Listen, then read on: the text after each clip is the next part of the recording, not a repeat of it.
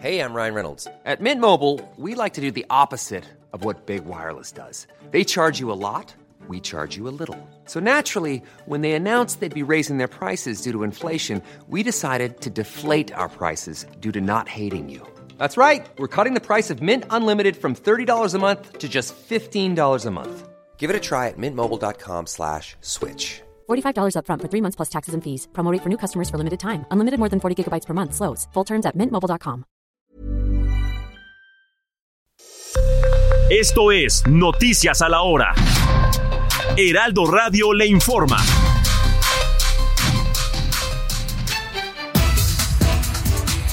En este momento son las 11 de la mañana en punto. Vámonos a retomar la, la información que nos estaba dando hace una hora Isidro Corro. ¿Cómo estás, Isidro? Adelante.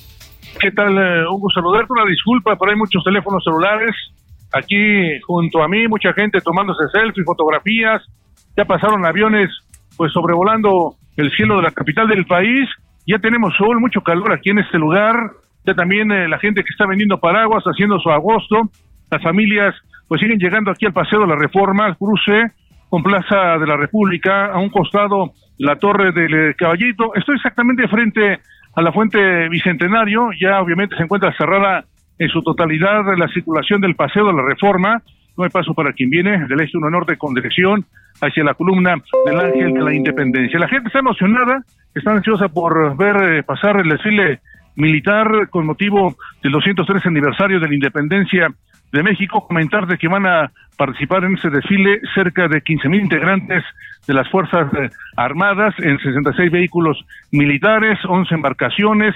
También eh, habrá elementos caninos, los que cuales van a desfilar exactamente sobre el paseo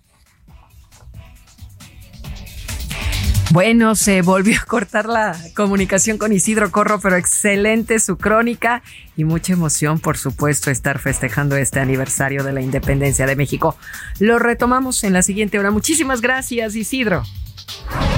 El Aeropuerto Internacional de la Ciudad de México suspenderá, por supuesto, los vuelos y aterrizajes de las aerolíneas comerciales por este desfile cívico-militar del 16 de septiembre. La medida tiene el objetivo de facilitar las maniobras aéreo-militares de dichos festejos. Se reanudarán, por supuesto, al terminar este desfile. La secretaria general de la Universidad de Guanajuato, Cecilia Ramos Estrada, dijo que tres de las 71 sedes universitarias se mantienen en paro, al ser la sede valenciana la que en su totalidad hizo un alto a sus actividades, aunque se estima que este lunes próximo lo levanten. El delegado de la zona centro de la Alianza Mexicana de Organizaciones de Transporte, AC Valentín Romero Trujillo, dijo que una queja recurrente del sector del transporte es el abuso por parte de Capufe en los cobros por accidentes, solicitando el pago por medio de sus seguros ya que no se los hacen efectivos. La revista Time, en colaboración con el portal de estadística alemana Statista, reveló la lista de las 750 mejores empresas en el mundo, en la que destaca el nombramiento de 11 compañías mexicanas. Esto de acuerdo con la publicación de los resultados del ranking se obtuvieron luego de una medición de satisfacción de los empleados con un crecimiento de ingresos y sustentabilidad. En el orbe, un tribunal ruso condenó a un soldado a 13 años de prisión por haber desertado durante el periodo de movilización decretado por el presidente ruso Vladimir Putin en septiembre pasado. Así lo informó el portal independiente Mediazona. Son las 11 de la mañana con 3 minutos tiempo del centro de México. Amigos, estamos en el Heraldo Radio. A continuación, su programa Dialogando con mis psicoanalistas. Les saluda Mónica Reyes. Esto fue Noticias a la Hora. Siga informado, un servicio de Heraldo Media Group.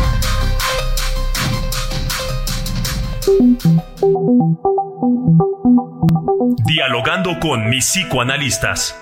La doctora Ruth Axelrod, doctor Pepe Estrada y la doctora Rocío Arocha son especialistas comprometidos, profesionales que se interesan realmente en ti a través de El Heraldo Radio, un espacio personal, íntimo e incluyente. Dialogando con mis psicoanalistas. Comenzamos.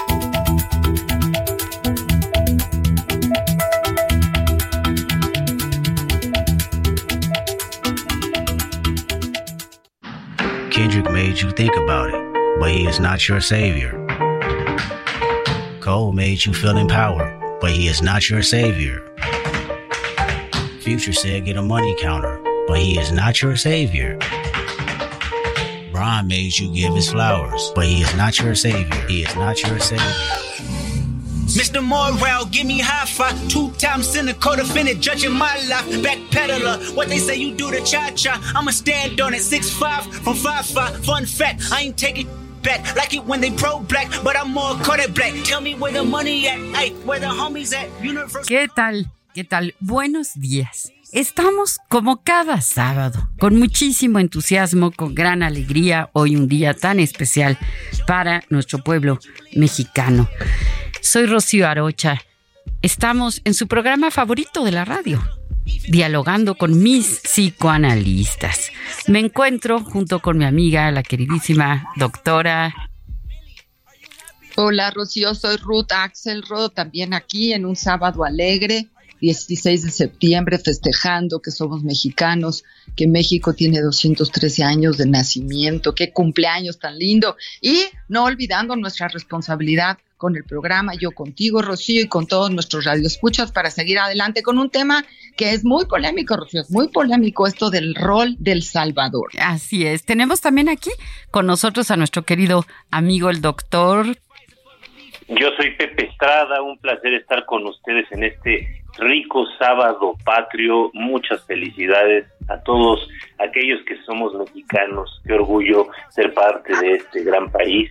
Y, y por supuesto un tema bien interesante que además este va muy ad hoc con lo que estamos viviendo el día de hoy, nuestro nuestro día de la independencia y aquellos salvadores que de alguna manera cumplen un papel tan interesante, tan pesado, tan complejo dentro de las familias, mi querida Rocío. Así es, así es, Pepe. Pues les recuerdo algunas de nuestras frecuencias. En la Ciudad de México, todos saben que estamos en el 98.5 de FM. En Guadalajara, el 100.3 de FM. Monterrey, 99.7 de FM. En La Laguna, 104.3 de FM. Y en Oaxaca, saludos muy especiales a Oaxaca, 97.7 de FM. Estas son solo algunas de las muchas frecuencias de El Heraldo Radio. Así que, pues sí, un tema polémico, un tema interesante. Llámenos, escríbanos, queremos escucharlos. Ustedes son parte esencial de nuestro programa. Comenzamos.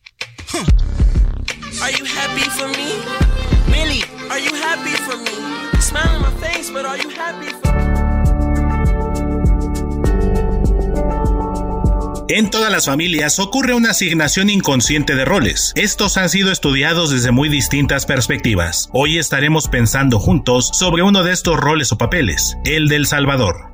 Es ese integrante de la familia que se toma el papel de salvar a la familia. Es el terapeuta que no estudió psicología y el médico que no estudió medicina y el consejero familiar. Les da consejos a todos y les dice lo que deberían de hacer para estar bien. ¿Conoces a alguien que haya asumido ese papel? Recuéstate en el diván y pensemos juntos alrededor de este interesante tema. Comenzamos.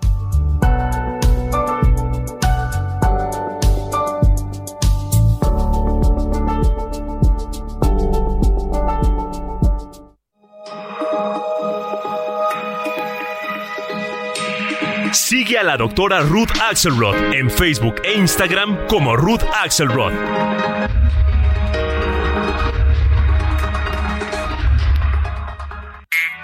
QX60, un Infinity completamente renovado y con 36 meses sin intereses o bono flexible.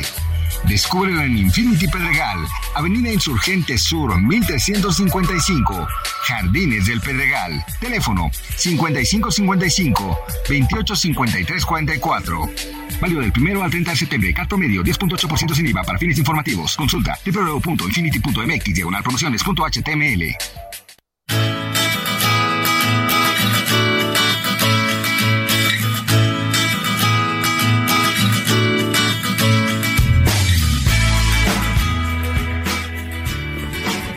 Pues sí, así es.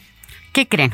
Que en todas las familias, yo me imagino así como si fuera un teatro y hay un, un, un armario en donde hay trajes. Normalmente hay cinco trajes. Y entonces cada miembro de la familia se pone uno.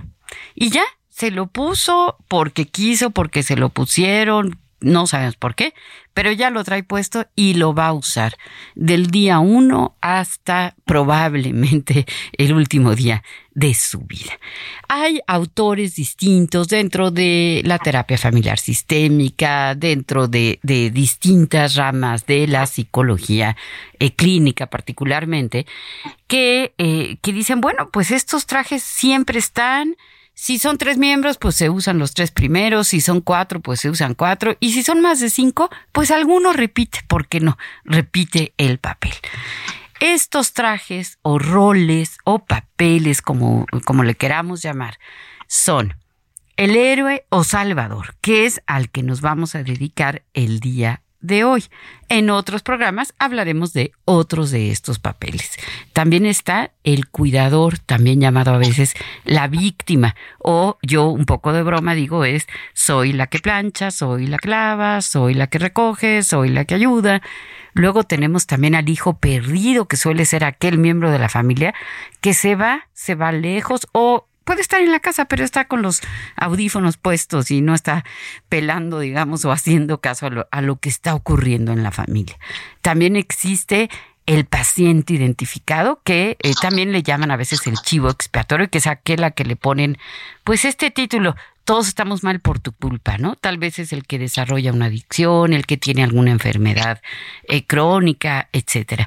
Y también existe eh, que se llama la mascota o el bufón, que es un poquito así como el perrito de la casa que es súper lindo, que entretiene a todos, que quiere que todos se distraigan del el dolor o de los conflictos de la familia.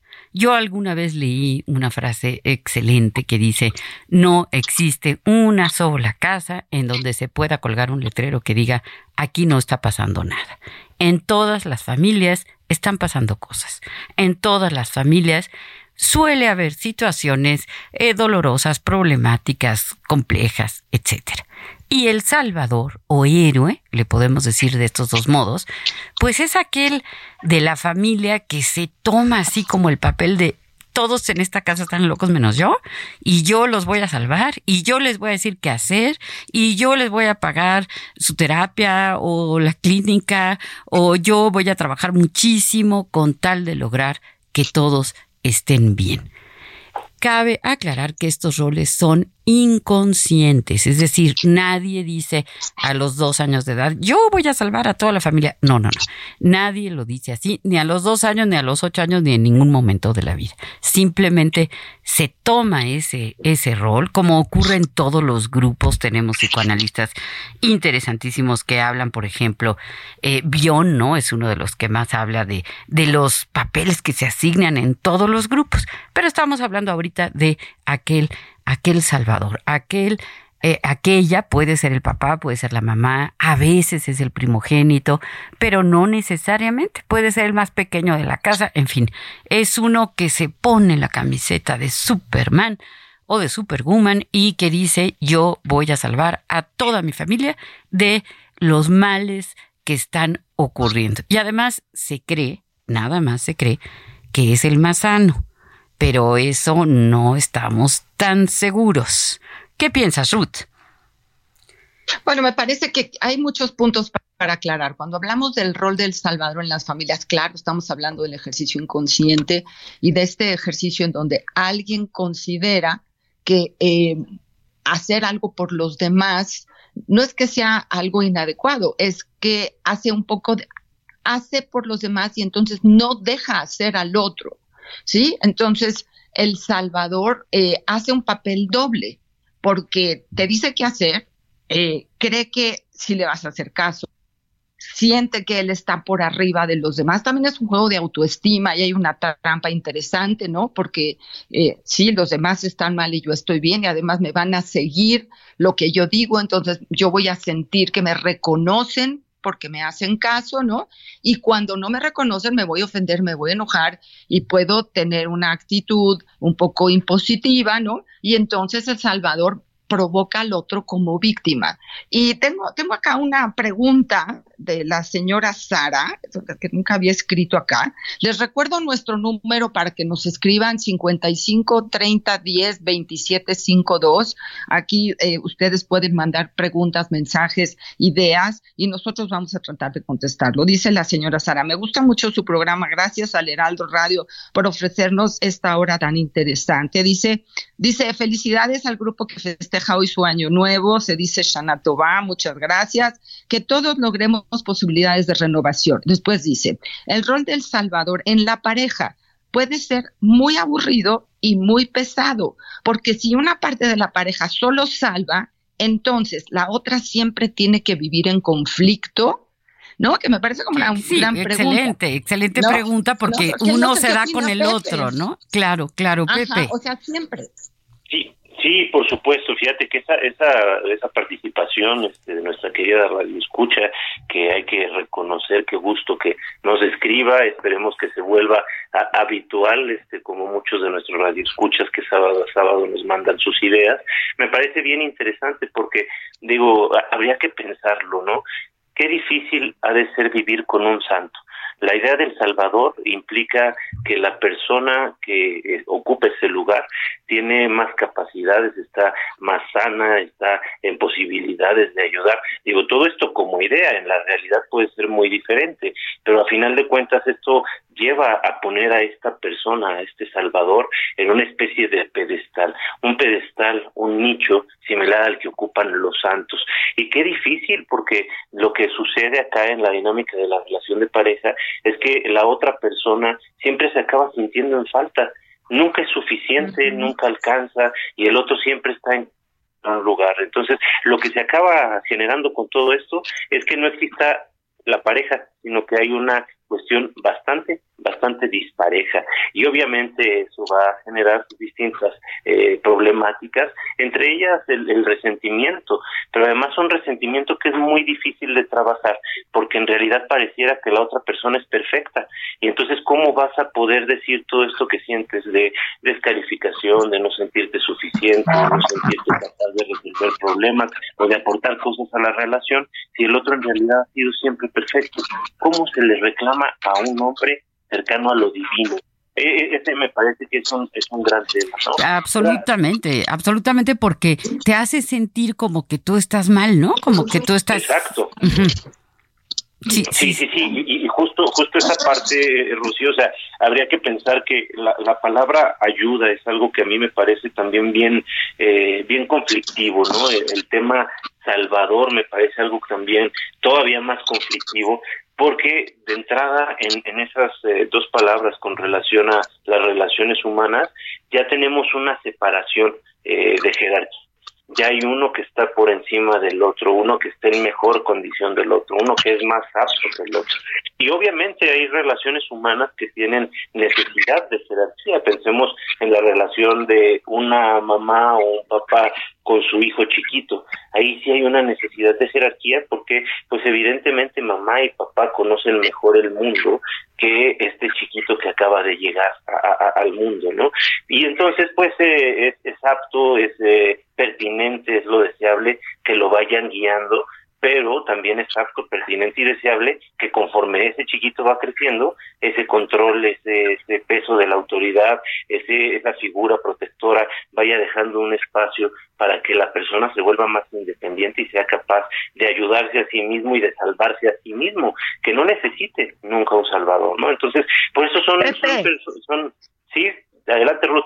Pero fíjate, fíjate qué bonito lo que estás diciendo. Una cosa es que los papás cuiden al pequeño como ideología de experiencia y otra cosa es tener en la en la parte inconsciente que bien lo dijimos hace ratito, ¿no? La actitud de que tú como papá vas a salvar a tu hijito, entonces nunca lo vas a dejar crecer porque vas a suponer que necesitas salvarlo.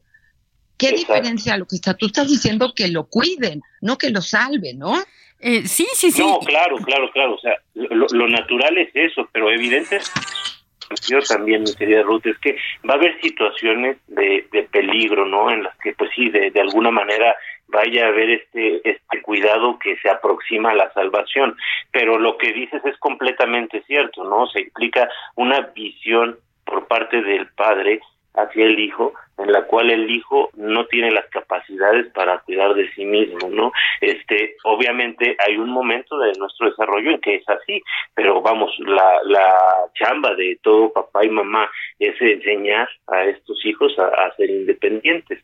Ahora, lo, lo, que me gustaría retomar acá, que me pareció muy importante y que estaba comentando Rocío hace unos momentos, es el, el punto inconsciente, ¿no? O sea, la dimensión inconsciente de todos estos roles familiares porque sí eh, a veces creemos que es alguien que voluntariamente se lo propone y en apariencia eh, es así, o sea, estas personas ya voluntariamente se enlistan a hacer este tipo de actividades, este, están prestos a prestar algún servicio con cualquiera de los miembros de la familia, vamos, pareciera que sí es algo como muy pensado, pero en realidad tiene que ver con eh, una dimensión inconsciente que se da desde el desarrollo temprano y que tiene que, eh, o sea, vamos, eh, es respuesta a una serie de eventos que suceden en los cuales la persona necesita para su, propia su sobrevivencia, ya me trae disculpen, eh, empezar a leer las necesidades de los demás para resolverlas. Pues es un mecanismo defensivo que incluso hay algunos colegas que lo han llegado a catalogar como falso self, incluso lo podríamos poner dentro de esta dimensión. Eh, que necesita la, persona, el, individuo en el proceso de desarrollo convertirse en esta figura que absorba los problemas para poder sobrevivir. Parece muy complicado, en realidad es bastante más complejo de lo que estamos diciendo, pero también es mucho más común de lo que pensamos, ¿no, Rocío? Así es, así es. También, también se les suele llamar hijos parentales y en relación a esto que comentaban tú, Pepe, y tú, Ruth, eh, este niño, vamos a poner una niñita chiquita, vamos a poner que tiene seis años, pero el papá padece un problema de alcoholismo y la mamá está triste, eh, llorando. Y hay un hermanito de dos años. Entonces la niñita de seis años dice, bueno, pues yo voy a hacer la comida, yo voy a cargar a mi hermanito porque está llorando, mientras mi mamá está pues ahí muy angustiada, mi papá tal vez está en condiciones que no puede eh, contribuir al bienestar de la familia. Y a partir de ese momento esta pequeña niña de seis años que decidió salvar a todos, porque puede, porque es linda, porque se conmueve, porque está triste. Y en el fondo, y eso es bien interesante, ¿no? Muy en el fondo, es como si yo logro que todos están bien, alguien me va a cuidar. Entonces, ya desde muy pequeña o desde muy pequeño, se toma este papel, esta tarea de salvar a la familia, de ayudar a todos. Pero el problema es que se va a dar un crecimiento muy irregular. ¿Por qué? Porque algunas de sus cualidades las va a desarrollar muy bien.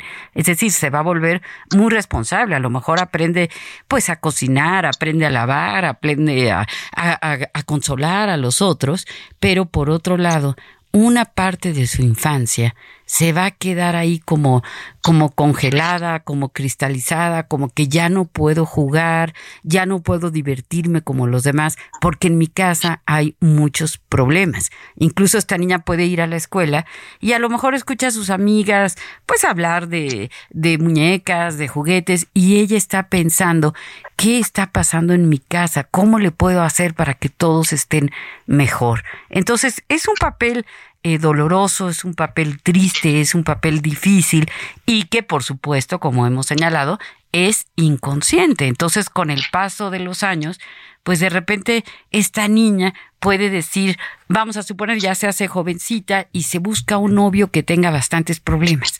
¿Por qué? Porque ya está acostumbrada a resolver, a salvar, a, cuidar, a hacerse cargo, a hacerse responsable.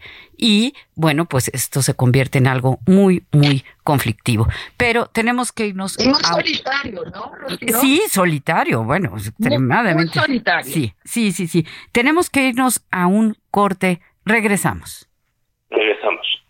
Kendrick made you think about it, but he is not your savior. Cole made you feel empowered, but he is not your savior. Future said get a money counter, but he is not your savior. Brian made you give his flowers, but he is not your. Hacer cosas por los demás es fundamental para nuestra especie y se podría decir que el altruismo es lo que cose al tejido social. Los seres humanos somos animales gregarios que viven en sociedad y para que tal sociedad funcione es necesario que nos ayudemos los unos a los otros. Esta idea toma una forma mucho más concreta con nuestras relaciones más directas, por ejemplo nuestra pareja, familia, amigos e hijos. Con ellos aplica la frase hoy por ti, mañana por mí.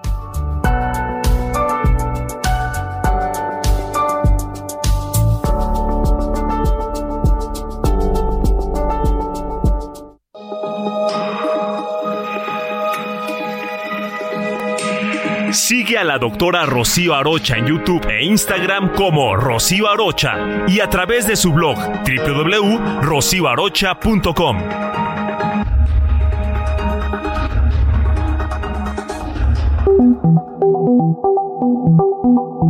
Los doctores Ruth Axelrod, Pepe Estrada y Rocío Arocha continúan en un momento en Dialogando con mis psicoanalistas.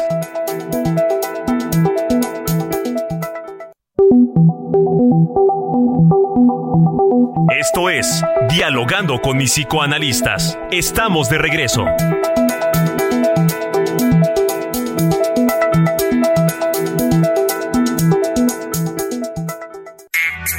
Infinity QX80, nuestro SUV más lujoso, con 36 meses sin intereses o bono flexible. Descúbrelo en Infinity Polanco, Calzada General Mariano Escobedo 476, Anzures. Teléfono 5590-357748. Válido del primero al 30 de septiembre. Carto medio 10.8% sin IVA para fines informativos. Consulta www.infinity.mx diagonal promociones.html.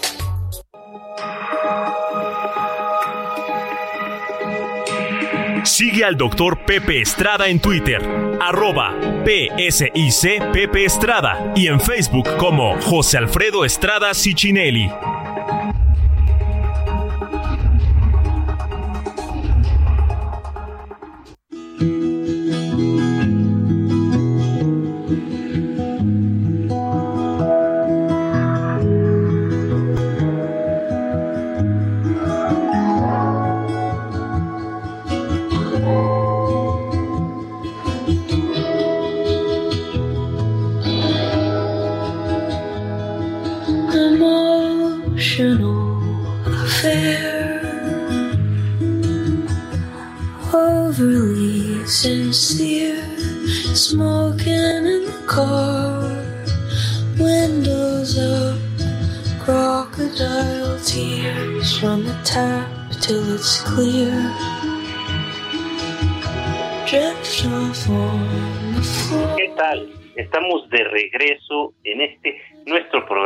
De la radio, dialogando con mis psicoanalistas, como cada sábado en la grata compañía de todos ustedes y de mis queridas amigas y colegas, las doctoras psicoanalistas Rocío Arrocha y Ruth Axelrod. Yo soy Pepe Estrada y juntos somos el Heraldo Radio. Gracias por formar parte de esta gran familia, gracias por formar parte de Dialogando con mis psicoanalistas. El día de hoy estamos hablando de un tema bien interesante que es el complejo del Salvador, el rol del Salvador dentro de la familia. Y para ello estamos acompañándonos ahora de música bastante alternativa. Tuvimos una canción por ahí de Kendrick Lamar y ahorita estamos con The Savior Complex de Phoebe Bridger, una canción bastante reciente. Y bueno, es importante escuchar también este tipo de canciones para reflexionar sobre todo lo que implica el ser, eh, el ocupar este papel dentro de nuestras familias. Antes de irnos al, al corte comercial, estaban eh, mencionando uno de los puntos que me parecen más importantes, que es el de la soledad que implica el papel del Salvador. Y es que efectivamente, de acuerdo a lo que veníamos manejando, una persona que salva a los demás es una persona que está por encima de los demás y en realidad está muy sola. A mí en este sentido, eh, independientemente de cualquier eh, postura religiosa y demás, me gustaría que pensáramos en la figura de Cristo, por ejemplo, ¿no? Es una figura, digo, maravillosa, este, histórica, eh, y bueno, eh, habrá quienes sean más adeptos o más fans de, de este, eh, eh, este, esta figura, dependiendo de su adhesión este, religiosa, ¿no? Pero imagínense la soledad que implica eh, venir a salvar a la humanidad.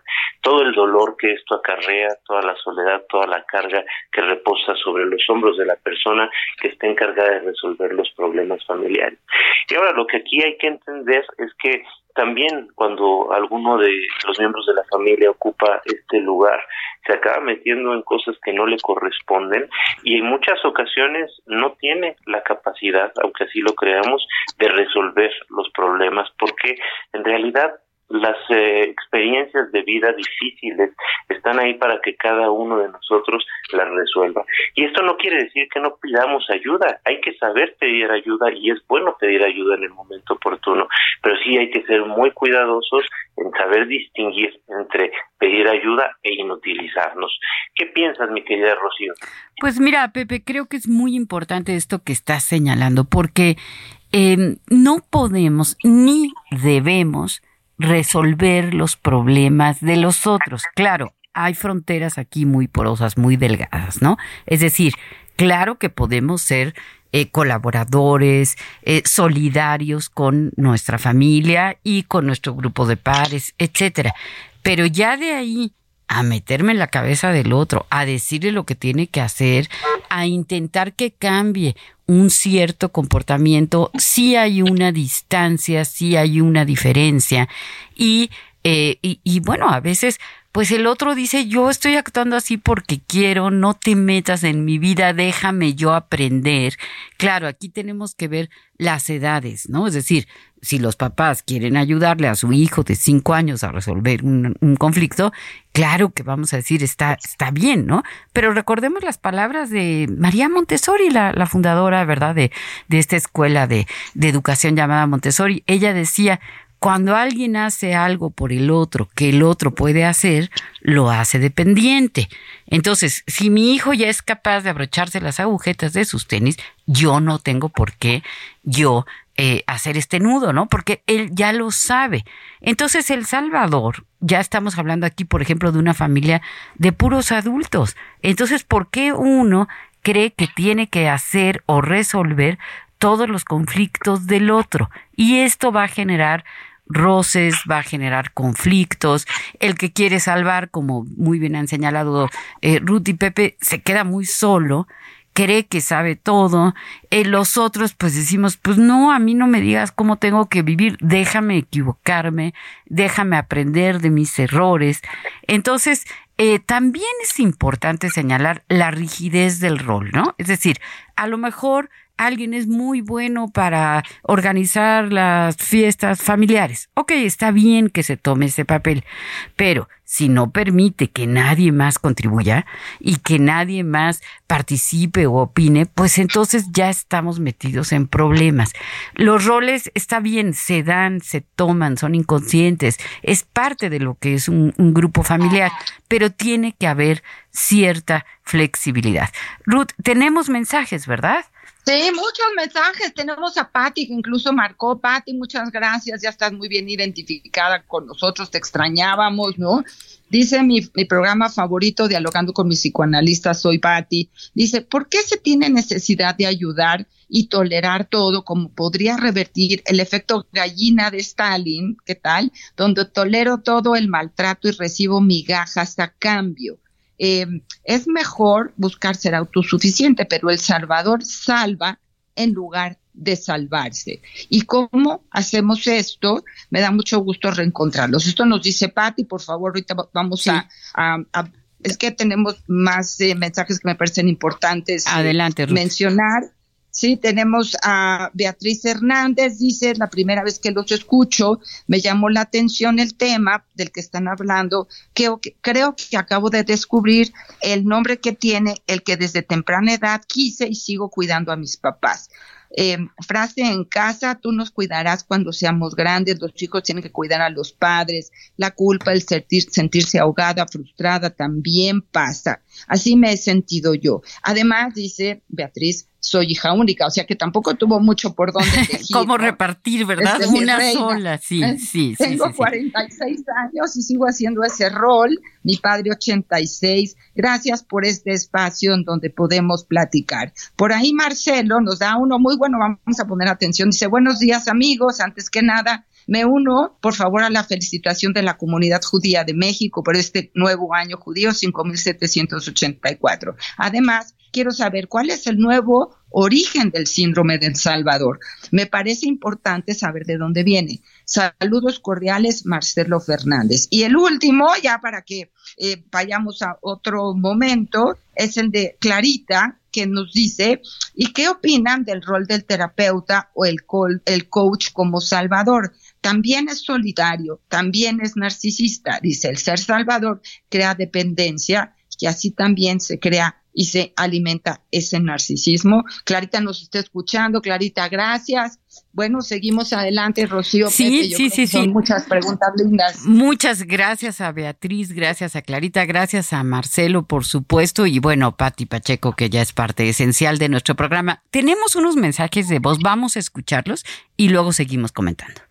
Hola, ¿qué tal? Mi nombre es Lourdes Zambrano. Yo soy psicoterapeuta. Tengo mi consultorio en la ciudad de Puebla. Con respecto al tema que están tomando hoy sobre salvar a las demás personas. Mi reflexión es la siguiente, todas las personas que nos dedicamos a psicoterapia o a otras otras profesiones que implique relación de ayuda, con esto me refiero a médicos, enfermeras, trabajadores sociales, etcétera, este incluso personas que pertenecen a congregaciones religiosas, eh, voluntarios, etcétera. Todas las personas que nos dedicamos a ayudar de alguna manera. En nuestra propia historia tenemos algunas situación que nos, algo que, que, es, es muy importante detectar que nos lleva a dedicarnos a una profesión tan bonita como esta. Pero lo que quiero decir aquí es que es muy importante tomar en cuenta que las necesidades de ayuda en el ámbito que sea, en el ámbito de la salud física, mental o de asistir a personas migrantes, lo que tú quieras decir, cualquiera de estos ámbitos, las necesidades siempre exceden, pero por mucho, a la capacidad individual y colectiva de ayuda. Entonces, aquí es muy importante eh, cuidarse a uno mismo para no caer en lo que se ha denominado burnout,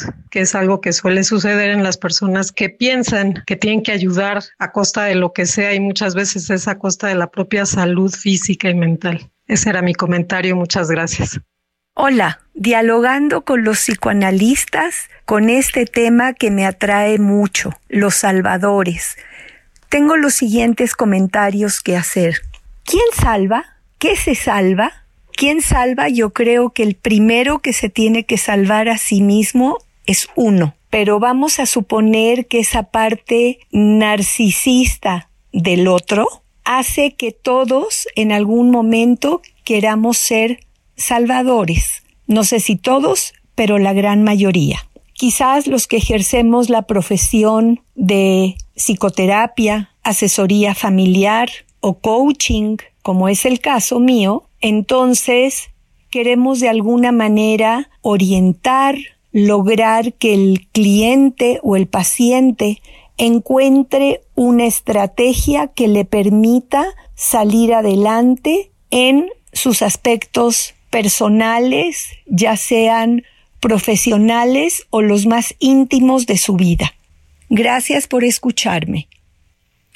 Qué, qué buenos eh, eh, mensajes, Lourdes. Eh, particularmente te mando un abrazo con muchísimo cariño. Qué gusto escucharte. Ella es una gran, gran psicoterapeuta de niños, de adolescentes. Es extraordinaria y está en Puebla. Así que búsquenla si es que encuentran por ahí que son salvadores o que en la familia se han dado estos, estos papeles. yo le agradezco muchísimo a todas las personas que nos han escrito y particularmente a Héctor Vieira, el mejor productor de toda la radio de México y el mundo y a Enrique Quique Hernández en los controles. Gracias a ellos, este programa llega hasta sus oídos. ¿Qué, qué piensas, Pepe, de todas estas cosas que nos han comentado? Mira, son demasiados mensajes este, como para, para responderlos todos yo solito, pero con lo que me quedo es, eh, en primera instancia, con una muy grata experiencia de que nos escuchen, de que nos compartan sus ideas y de que se atrevan a, exteriorizar este, todos estos pensamientos y experiencias que han ido teniendo conforme se ha dado este, este programa. Eh, y, me gusta mucho esta pregunta que nos hacen con respecto al rol de, de salvadores con relación a la figura del psicoterapeuta o del coach y ahí me parece que hay que ser bien cuidadosos este me parece muy importante aclararlo porque sí la posición del terapeuta puede ser una posición muy seductora en el sentido de que pues sí se nos pone en el lugar diría Lacan del supuesto saber no como si uno supiera este cómo resolver eh, todo lo que el paciente se le pasa y uno no quisiera decirlo, ¿no? Y en realidad eh, el proceso terapéutico, un proceso eh, terapéutico genuino, me parece que tiene más que ver con ayudar al paciente a descubrir su propia capacidad para valerse a sí mismo. Entonces, esta parte de, de salvar creo que es algo muy cuestionable porque si nos ponemos ahí ya no estamos siendo terapéuticos. Al final de cuentas, eh, como bien eh, nos diría Winnicott, al final de un proceso terapéutico de lo que se trata es de que el paciente aprenda a vivir, ¿no? De que de que vuelva a la vida con todo el impulso eh, posible, con todas sus fuerzas este, disponibles y bueno, una persona que está salvando a la otra, pues de nueva cuenta no está ayudando a que esta persona genere este proceso por sí mismo. Ahí tenemos un, un, dicho de bíblico, ¿no? Una, una frase que me parece muy interesante que es no enseñes a un hombre, eh, digo, no, no le des a un hombre un pez, enséñale a pescar, ¿no? Que a final de cuentas es de lo que se trata, ¿no? Aprender nosotros a hacer las cosas por nosotros mismos. Entonces, creo que acá eh, es bien importante entender que detrás de la figura del Salvador hay una persona que tiene muchas necesidades, también hay una persona que probablemente tiene muchas inseguridades y que de alguna manera está tratando de resolver sus propias carencias a partir del ayudar a los otros. ¿Cómo, Sí, Rocío. no, nada más iba a decir que eh, este dicho, ¿no? Que dice, veo eh, la paja en el ojo ajeno y no veo el tronco en el propio, ¿no? Es decir, muchas veces el Salvador está queriendo ayudar al otro, pero en el fondo también necesita ayuda, también. Entonces, pero, pero le va a costar trabajo reconocerlo, ¿no, Ruth? No, aparte, aparte que le va, le va a costar trabajo reconocerlo, quizá exista esta sensación de me debes algo. Este juego de facturas, ¿no? De yo hice por ti, ahora yo estoy esperando que tú hagas por mí como le tocó a Beatriz con su, bueno, eh, siendo hija única no había ni por dónde moverla, ¿no? Lo, a Beatriz ahí tenía que encontrar otras posibilidades de ayuda familiar. Pero cuando puedes elegir y te pones inconscientemente, que hablemos de eso, ¿no? Esa es la diferencia entre decidir ser terapeuta, coach, psicoanalista y tener un rol familiar que a veces es lo que sustenta la decisión de hacer claro, psicoanalista, porque desde chiquito te entrenaste sin darte cuenta para salvar a, a tu hermano, a tu papá, a tu mamá, a tus abuelos, ¿no? Y lo hacías muy bien, pues, pues ya te quedó fácil meterte a psicología y después a psicoanálisis, ¿no? Eh, claro, pero en el caso de, Beatriz, eh, es decir, es hija única y entonces toma este papel y le agradecemos muchísimo que nos haya hecho este comentario. Pero pudiera están ser... pasando los aviones por mi casa, qué padre, que es 16 de septiembre. Eh, sí, sí, sí, muchas felicidades, muchísimas felicidades a todos nosotros por ser mexicanos, pero nada más quería yo acotar esto con respecto a, a Beatriz, no necesariamente porque es hija única, tenía que ser la salvadora. A veces en una familia, papá, mamá, hijita, bueno, pues el salvador es el papá o el salvador es la mamá, ¿sí? Sin embargo, seguramente hubo dinámicas que hicieron que ella tomara este papel, que es un papel como... Su, su fortaleza, ¿no, Rocío Pepe? A veces la gente que se siente más fuerte es la que tiene la facilidad de cargar con esta expectativa, porque todo tiene que ver con el mundo subjetivo en el que estamos viviendo.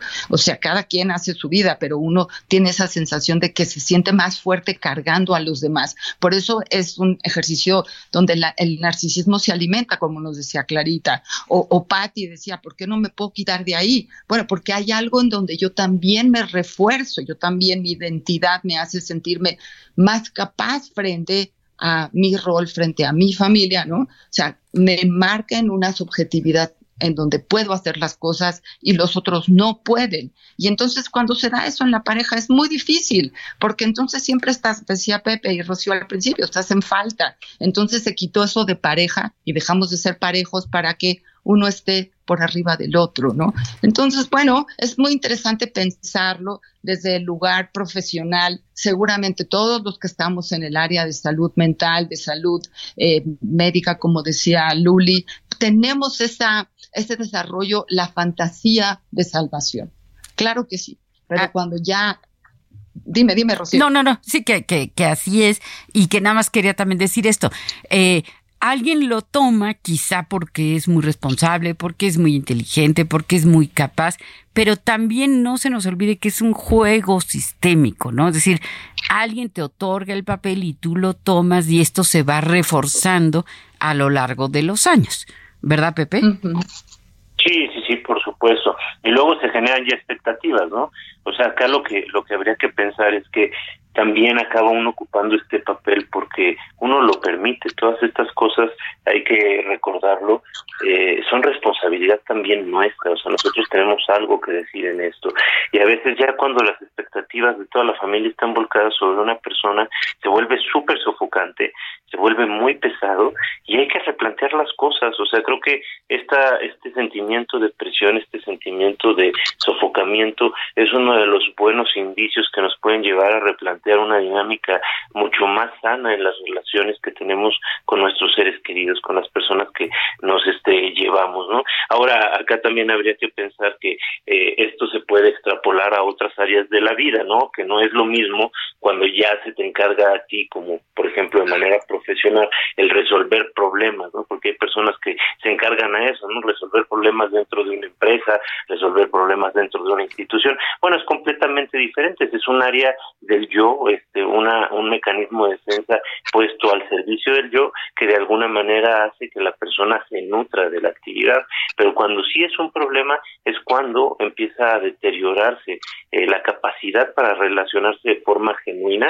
¿Por qué? Porque siempre estamos buscando satisfacer necesidades del otro cuando tal vez a veces no tenemos ganas. Entonces creo que ahí sí es cuando debemos de plantearnos un escenario distinto en las relaciones con la familia, con nuestra pareja, con nuestros amigos sobre todo que nos pueden llevar a crecer, ¿no? Preguntarnos por qué necesitamos nosotros estar metidos siempre en la resolución de problemas, por qué tenemos que estar ahí siempre.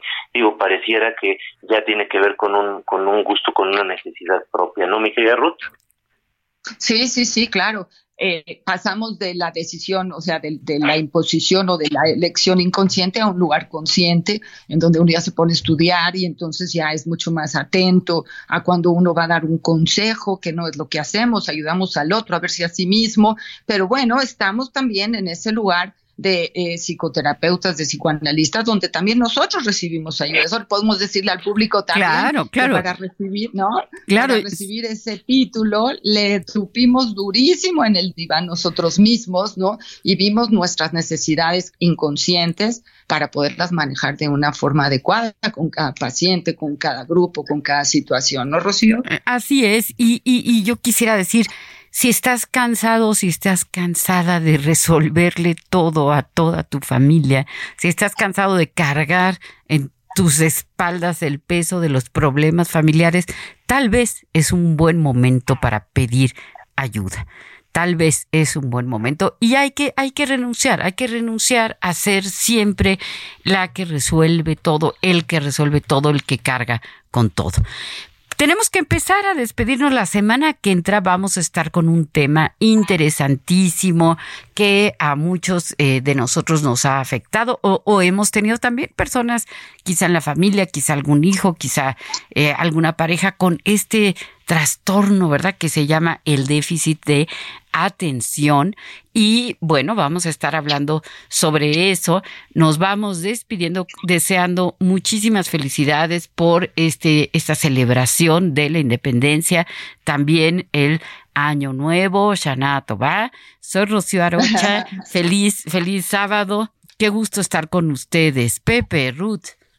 Qué, Muchas gusto gracias. de verdad estar con ustedes. Muchas felicidades, mi querida Ruth, muchas felicidades a toda la comunidad y muchas felicidades a México por seguir festejando esta independencia y a seguirla manteniendo, mi querida Ruth. Claro, porque la independencia no solo está en la geografía, está todo en el cuerpo, está en la mente, está en estos roles que elegimos para poder estar cómodos y contentos con nuestros hijos, con nuestros, con nuestra pareja, con nuestros papás y estar todos en paz. Bueno, feliz sábado, nos vemos la próxima semana. Hasta luego. Hasta el próximo sábado.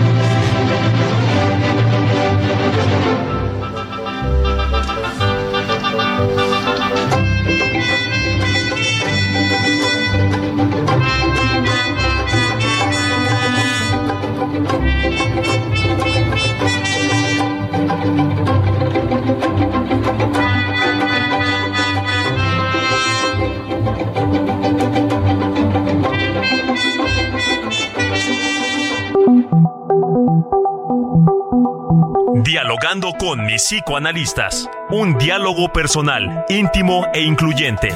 Te esperamos en el diván la próxima semana.